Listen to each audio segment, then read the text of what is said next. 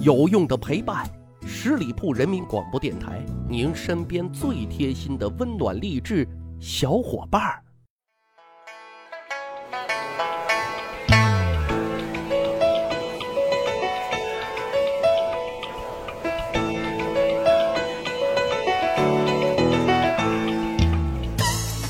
长见识，长谈资，十里铺人民广播电台密室趣谈，我是大汉。前段时间啊，有条新闻特别火啊，公公在婚礼上强行亲吻儿媳，小视频传到网络，一下子就火爆全国啊，引起热议。后继又相继传出来，娘家人暴揍变态公公，直接领新娘回家了啊，还有新郎官暴揍禽兽父亲，哎，等等等等啊。但是啊，这些后来被证实，公公婚礼上亲吻新娘是一个假动作啊，划重点了啊，假动作啊，是当地传统的闹新娘的习俗。什么娘家人暴揍变态公公等等啊，都是看热闹不嫌事儿大的人造的假新闻。不过啊，这个假动作、假新闻确实在社会上引起了热议啊，婚闹怎么能这么离谱呢？其实。婚闹大胆离谱，古已有之啊，完全的封建余孽。有这么一个故事啊，康熙年间，上海宝山县令接到了一个棘手的案子，原告呢是前几天刚刚结婚的新郎官，被告的呢是同村的一个小泼皮。告状呢不为别的，是因为小泼皮在新郎新娘结婚的那天啊，闹洞房闹得有点过了头。惹得新郎太生气，就和小泼皮呢动了手。哈，只是可惜啊，因拳脚功夫稍微差了一些，反被小泼皮打的是鼻青脸肿。于是乎呢，人生四大喜事之一的洞房花烛夜就成了治病疗伤夜。你说新郎官哪能咽得下这口恶气呢？于是就上告衙门。县令大人听完新郎官的陈述，觉得小泼皮啊。实在是有些过分啊！准备关押他几天，替新郎官呢消消气。可是，在朝堂上呢，小泼皮振振有词的说：“啊，新婚三日无大小，我何罪之有啊？”解释一下啊，所谓“新婚三日无大小”，指的是入洞房之后，无论男女长幼都可以入洞房看新媳妇儿。这里啊，看新媳妇儿是次要的，主要的是可以逗新娘。逗哈，这是一个动词啊，那真的是荤的素的还一起来，因为这是当地的风俗。此话呢也由来已久。县令一听，哎，还是有那么一点点道理的，一时就犯了难，也不知道该如何是好。历史资料呢也没有说明此案最后的结果，但是依据当时的风俗习惯，估计啊，小泼皮应该不会受到什么惩罚，最多啊批评教育，而新郎官。那只好吃个哑巴亏了啊！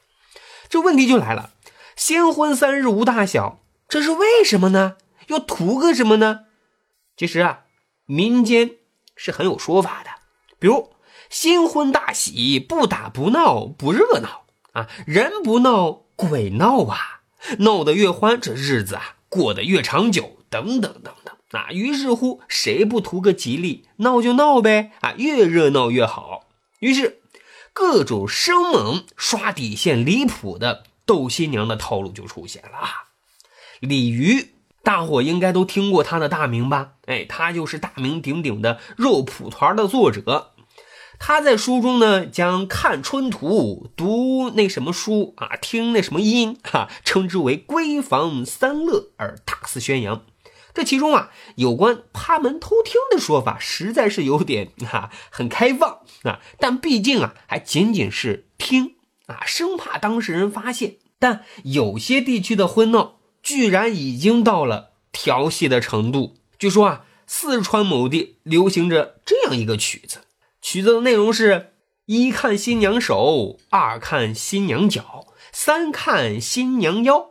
新娘要不亲手送，我们就要伸手掏。哎呀，这曲啊，并没有完全的流传下来。不过呢，可以想想啊，后面的话一定是不堪入耳的。